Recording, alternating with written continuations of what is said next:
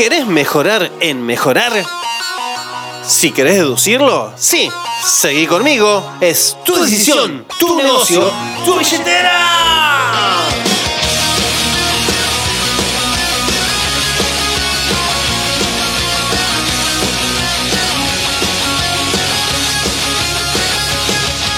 Hola gente linda, ¿cómo anda la raza de agentes inmobiliarios expertos? O en camino a hacerlo. Espero que estén muy bien, yo estoy muy contento acá de estar con ustedes de vuelta, grabándoles un podcast sobre actitud de aprendiz. Y este podcast es la continuación del podcast 28. Con lo cual te sugiero que antes de escucharlo, antes de empezar, vuelvas a escuchar el podcast 28. Así que tranqui, anda al 28 y volvé que te estoy acá esperando. Bueno, ahora que ya escuchaste de vuelta, voy a empezar. No, dale, posta, anda. Dale, pone pausa y después escuchalo y después volvé, no pasa nada, acá estoy.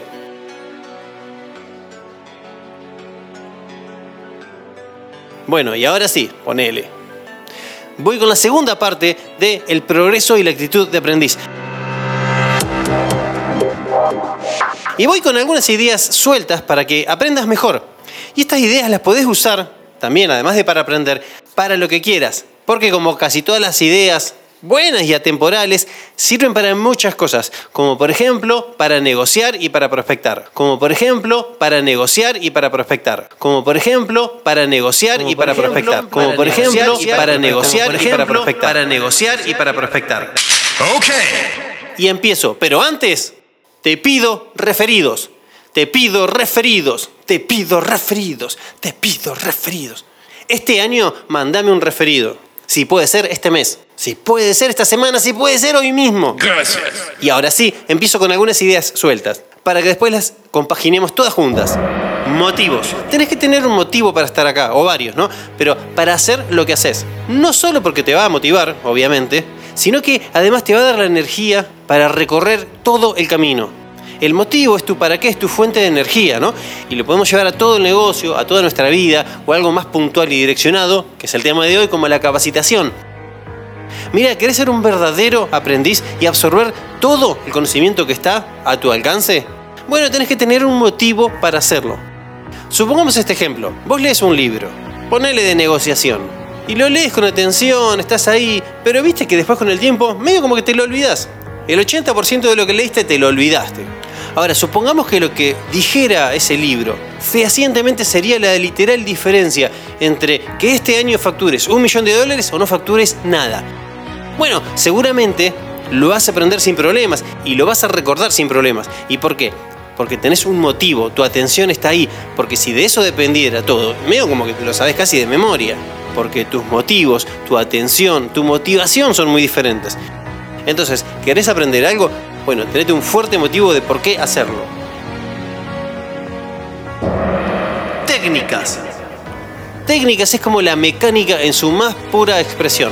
Las técnicas son mecanismos que funcionan, ya están probados, ya están chequeados, tal vez hasta están sujetos al método científico. Entonces, como ya están probadas, vos no tenés que probar nada, está en vos usarlas o no. Todos los podcasts que te grabé son una técnica tras otra. Entonces, si querés, aplicalas y vas a ser un agente de nivel mundial. A propósito, ganó Argentina, carajo, vamos, carajo. Gracias Dios. Gracias Messi. Gracias Argentina. Siempre con el alma. Se terminó. Argentina es el nuevo campeón del mundo. Estate presente. Y estar presente es realmente, literalmente, energéticamente, mentalmente, físicamente, estar presente. Es estar conectado con el momento, con la persona y con la acción que estás ejecutando. También puede ser aplicado a una conversación, por ejemplo. Pero si te estás capacitando, bueno, estate 100% ahí. Todo tu cerebro, toda tu mente enfocada en esa capacitación, no en otra cosa, no mirando de reojo tus redes sociales, no leyendo tus mensajes simultáneamente, estar 100% presente ahí. Escuchá, pero escuchá activamente. Escuchar de modo de hacer realidad el quinto hábito de las personas altamente efectivas, que es comprender para luego ser comprendidos. Estudiar lo más básico de todo, lo que nos dijeron desde el colegio. La capacitación es un trabajo de acción y hay que llevarlo a la práctica. Entonces, toma nota, dedicarle tiempo, Progresa para progresar como agente. Desaprender. Desaprender para realmente aprender. Hay que desaprender tres cosas muy concretas. Una es lo que ya sabes. Eso te va a permitir tener una verdadera actitud de aprendiz. O sea, tener ese hambre de aprender que tiene el principiante. Esos que absorben como esponjan porque están en cero. Entonces, eliminando preconceptos o viejas mañas o lo que creas que ya sabes, estate abierto a aprender. O sea, no estoy hablando de tirar a la basura todo el expertise sin mucho discernimiento. ¿eh? No, al contrario, estoy hablando de que tu expertise sea la base en la que vas a construir un multiplicador efecto compuesto con nuevos y poderosos conocimientos. Desaprender lo que ya sabes es que tu expertise no te limite, ni tampoco te cierre a ideas nuevas, porque si no, tu propia fortaleza, que es tu expertise actual, se puede convertir en tu propia debilidad. Lo segundo que hay que desaprender son tus circunstancias es estar abierto a cambiar las circunstancias de tu trabajo y de tu entrenamiento. Por ejemplo, si escuchabas este podcast mientras manejabas, bueno, tal vez podés cambiar las circunstancias y empezar a escucharlo en una mesa tomando apuntes.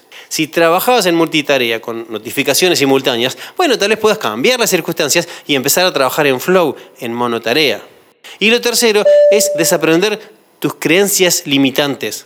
Porque a veces simplemente no aprendemos por los propios límites que nos ponemos nosotros mismos sobre nosotros. No, mira, leer a mí me duerme, esto no es lo mío. lo que pasa es que yo no soy bueno con los números. Y viste, soy medio cabeza dura. Mira, desaprendete esas limitaciones. Es básicamente desterrar todas tus creencias limitantes y erróneas que tenés sobre vos mismos. Desterrar todas tus brules que limiten tu aprendizaje. Acción. La acción también la podemos separar en tres cosas muy concretas. Una es esa famosa frase que yo se la escuché personalmente a Joe Niego y me ha pegado mucho, que es el entrenamiento sin acción es mero entretenimiento. O sea, acción es realmente llevar a la práctica todo lo que vas aprendiendo. Porque a mi entender, no llevar a la práctica lo que viste en una capacitación es dejar las cosas en el limbo, es la nada mismo, es casi lo mismo que no ir a esa capacitación.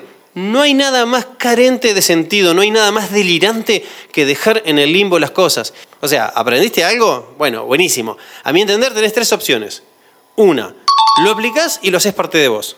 Lo segundo es descartarlo, si es que es algo que no resuena en vos, y asumís las consecuencias de descartarlo, porque es algo en lo que vos no crees, o no querés hacer, o lo que sea. O la tercera opción es que lo posponés, porque ahora mismo no estás en condiciones de incorporarlo pero lo pospones de verdad, poniéndolo en una lista de espera real, porque tal vez ahora mismo estás aplicando otra cosa que aún no es parte de vos, que aún no la terminaste de aprender. Entonces te resulta complicado aprender o sumar dos cosas a la vez. Entonces está bien, ok, lo pones ahí para hacerlo después. Es decir, aprendes algo y lo aplicás, o lo descartás o lo pospones. Cualquiera de esas tres opciones. Pero nunca lo dejes en el limbo. Ahí es entrenamiento sin acción. Ahí es cuando el entrenamiento se convierta en mero entretenimiento. La segunda parte de la acción es sumarle emoción para que eso se represente en memoria de largo plazo. ¿Qué quiero decir con esto? Recién te dije que, por ejemplo, si lees un libro, tenés que tener un motivo para hacerlo. Y eso va a ayudar a que nunca te lo olvides. Bueno, para potenciar esto, ¿querés aprender algo y nunca, nunca olvidarlo? Bueno, vivilo. No solo llevarlo a la práctica, ¿eh? sino que ponele emoción y sentimiento. Son las experiencias realmente vívidas las que nunca te olvidas. Entonces, cuando estés aprendiendo algo, trata de hacerlo vívido, de ponerle emoción a la acción. Y eso se va a convertir en memoria de largo plazo. Y lo tercero sobre la acción concreta y específica para aprender es tomar notas manuscritas. Yo entiendo que la mayoría no está acostumbrado a tomar notas manuscritas, pero mira, te reitero lo que te dije al principio. Estas técnicas están probadas, funcionan independientemente de tu opinión y de la mía. Entonces, si no te gusta tanto tomar notas manuscritas, bueno, hacelo igual, hacelo por vos. Hay demasiada evidencia empírica que explica sus beneficios. Y sería una pena que te pierdas todos estos beneficios de las notas manuscritas. Y te tiro tres ideas sobre cómo tomar notas, cómo tomar apuntes, que se las escuché a Jim Quick en una capacitación que me salió 500 dólares, pero también me lo había enseñado mi profesor del primario. Y nunca le había dado bola. La primera técnica es tener dos columnas. Una en la que vos capturás lo que vas aprendiendo y en la segunda pones las reflexiones.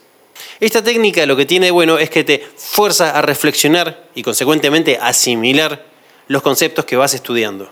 La segunda técnica y la que más me gusta y la que más uso es el mapa mental. Haces dibujos, cuadros sinópticos, organizás las ideas. A mí en lo personal me sirve mucho porque me ayuda a organizar las ideas, a entenderlas, pero más que nada a someterlas a un proceso, a una conclusión, a ver cómo se relacionan una con la otra. Cruzas flechas, cruzas caminos. Un ejemplo de esto es nuestro mural en la sala de capacitación. Y la tercera técnica es el cuadrante de preguntas sobre las ideas. ¿no? Haces un cuadrante y le pones en cada cuadrante una pregunta básica. ¿Por qué? En el otro le pones quién, en el otro le pones para qué, en el otro le pones dónde, ponele. O sea, lo que quieras preguntar. En esos cuadrantes vas a ir colocando las respuestas para ir entendiendo y así internalizando el concepto. Y algo copado y enloquecedor es que se te puede generar en cada cuadrante un subcuadrante con nuevas preguntas que también vas a ir respondiendo. Entonces, todos esos cuadrantes y esas preguntas te van a ayudar a entender la idea principal en la que estás trabajando e incorporando. Otro tema. Decretá. Decretá lo que querés. Si querés ser algo, si querés tener algo, si querés aprender algo, lo que sea, simplemente empezá decretándolo, tomando la decisión. Lo decretás y vas por eso, punto. Es la metáfora de ser un termostato en vez de ser un termómetro. El termostato define la temperatura y hace que todo el ambiente esté a esa temperatura que definió. Básicamente influye en el entorno, cambiando la realidad. El termómetro, en cambio, se adapta a la temperatura de la afuera.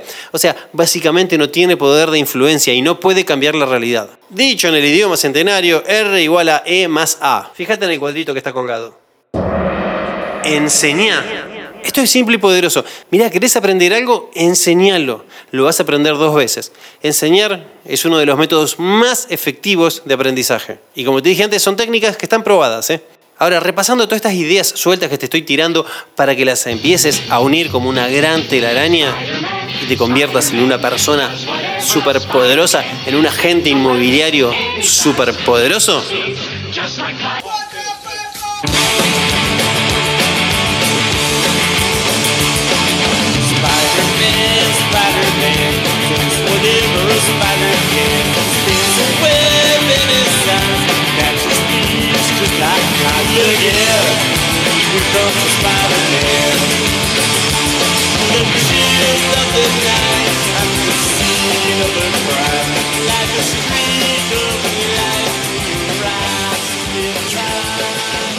Técnicas, motivos, estar presente, escucha activa, estudia, desaprende, lleva a la acción las cosas, decreta y enseña.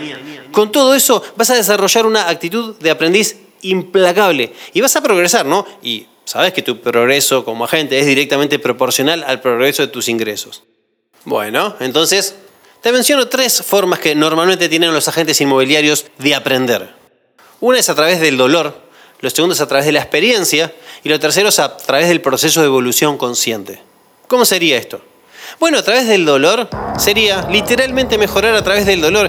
O sea, es una herramienta de mejora bastante horrenda, ¿no? Pero extremadamente efectiva. Es cuando te mandas una macana y eso hizo que no se diera un cierre, o una captación a valor, o una reserva que no se conforma, lo que sea. Pero eso generó que el negocio no se concrete y eso te salió caro. Eso te dolió, te dolió tanto que te quedó marcado así como una experiencia inolvidable y horrenda. Y ahí surgen frases como, no lo voy a hacer nunca más esto. Mira, esto nunca más me lo olvido. O subestimar tal otra. Es básicamente cuando por error, omisión, incompetencia o lo que fuera, se te cae una operación. Entonces vos calculás que perdiste miles de dólares de la comisión.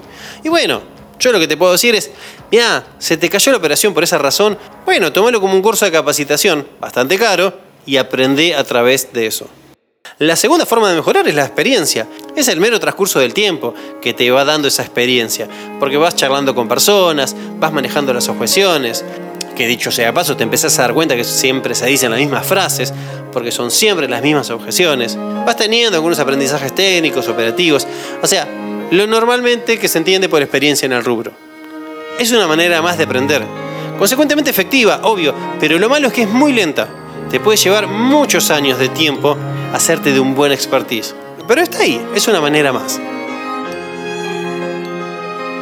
Y la tercera, y a mi entender, más saludable y efectiva forma de mejorar como agente inmobiliario es buscar conscientemente mejorar. Es poner en la agenda, y obviamente cumplirlo, el tiempo necesario para capacitarte en las áreas que más influyen en tu negocio como el desarrollo personal, negociación, comunicación, liderazgo, entendimiento del negocio inmobiliario. es también poner en la agenda, y obviamente cumplirlo, el tiempo necesario para analizar los números, los porcentajes de efectividad y básicamente todo lo que medís. Si es que estás midiendo, si no deberías empezar a medir. Para después, con esas mediciones, hacer conclusiones, hacer nuevos procesos, nuevas estrategias para ir mejorando tus números. Y así, simplemente hacerlo mejor que la vez anterior. Esta forma de mejorar es absolutamente proactiva, a diferencia de las dos anteriores que son más bien un poco reactivas. Y como este es un podcast que habla sobre mejorar, bueno, ¿con cuál de las tres debería mejorar? Y con las tres. Pero intencionalmente trabaja sobre la tercera, decidiendo deliberadamente mejorar sobre el proceso de evolución consciente.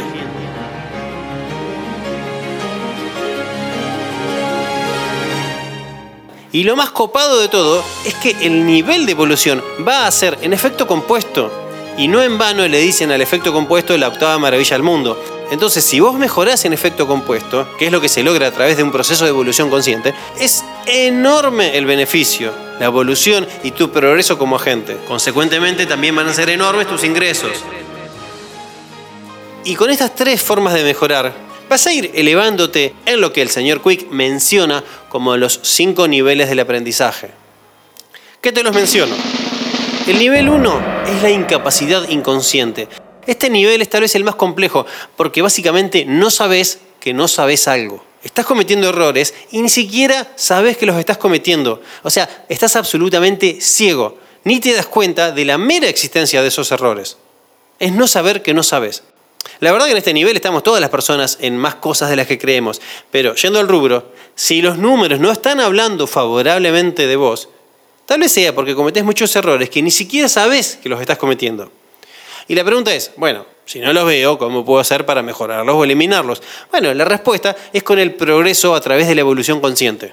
Haciendo ese esfuerzo deliberado para aprender, vas a subir al nivel 2. El nivel 2 es la incapacidad consciente. O sea, acá ya tomás conciencia de tu incapacidad temporal. Y digo temporal porque cuando mejores eso que te falta, ya vas a tener la capacidad de resolver tu error, el error que venías cometiendo, eliminando esa incapacidad. Y ese error ya no va a existir más en vos. O sea, el nivel 2 de la incapacidad consciente es el nivel donde sabes que no sabes algo.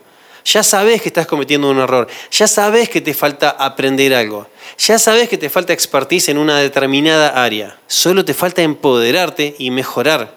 Pero lo bueno es que como sabes qué te falta, qué tenés que mejorar, bueno, simplemente tenés que ir y tomarlo para ir al nivel 3. ¿Y cómo pasás del nivel 2 al 3? Tomando la decisión de entrenarte, midiéndote y progresando en esa área de mejora específica que encontraste para mejorar.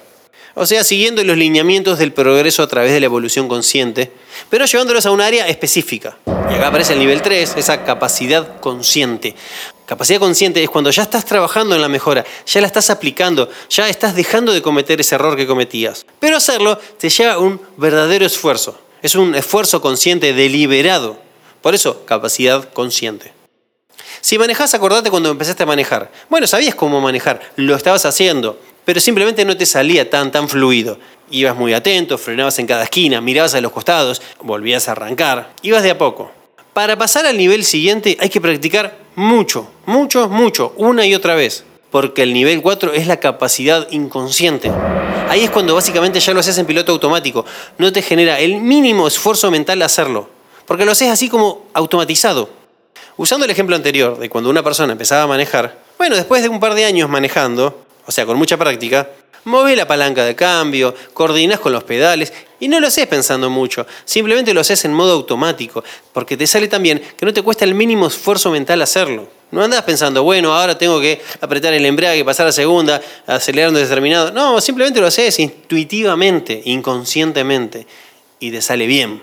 Y el último nivel, el nivel 5, es la maestría, es el expertise en su máxima expresión. Es cuando de verdad te convertiste en un experto ya no solo tenés la capacidad inconsciente, sino que estás muy por arriba del promedio. Sos un experto posta, un real experto. Volviendo a usar el mismo ejemplo, no es que simplemente sabes manejar, sino que sos un piloto profesional. Y eso lo tienen que demostrar los números. No te vayas a creer un maestro cuando simplemente estás en el nivel 4, que está muy bien, pero ojo, ser maestro es otra cosa, ser experto es otra cosa. Yo venía pisteando como un campeón y bueno, y se me cruzó, no sé qué se me cruzó, y quedé como un un en, eh, en Fórmula 1. Soy un campeón. A ver, poniendo ejemplos del rubro en estos cinco niveles. Nivel 1, incapacidad inconsciente. Bueno, está Juan Perulla, que no es del rubro, y no sabe que existen los referidos. Y se cree que las propiedades se consiguen solamente por guardia. Bueno, nada, no sabe, pobre, está bien. Nivel 2, incapacidad consciente. Juan Perulla se sumó al rubro, hizo el módulo 1, 2 y 3, y sabe lo que es la base de relaciones. Pero no pide referidos. Nivel 3, capacidad consciente. Bueno, Juan Perulla sale a pedir referidos usando la estructura del pedido de referidos. La estructura clásica del pedido de referidos. Introducción, pregunta cerrada, pregunta abierta, conclusión.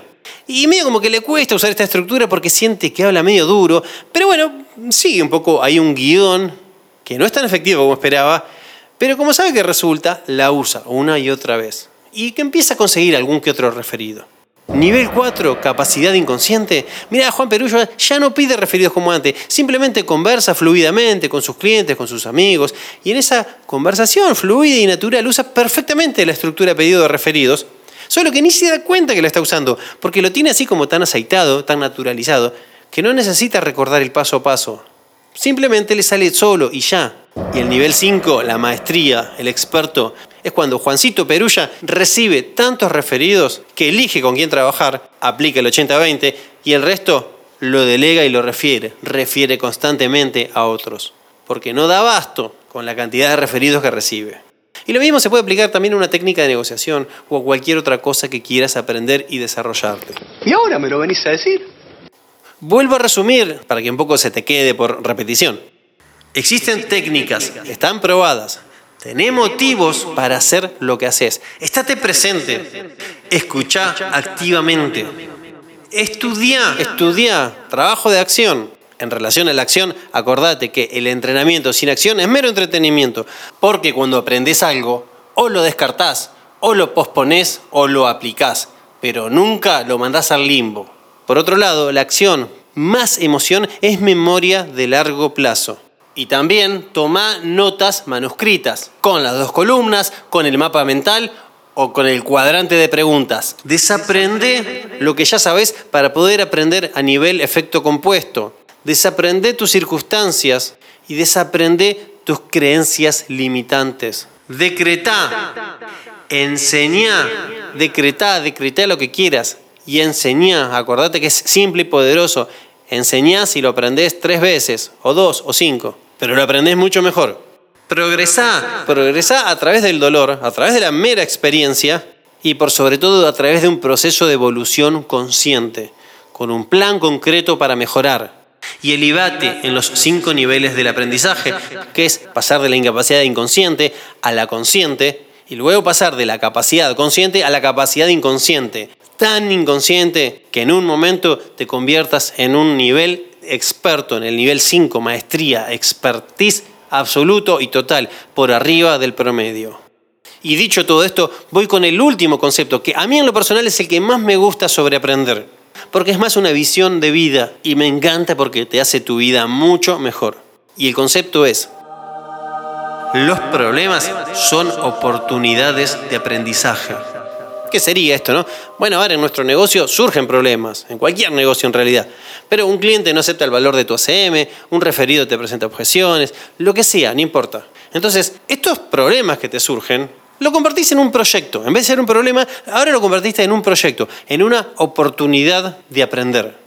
Entonces de repente ya no tenés más problemas, tenés un montón de oportunidades de aprender, un montón de proyectos, como si fuesen un montón de materias ahí en la universidad.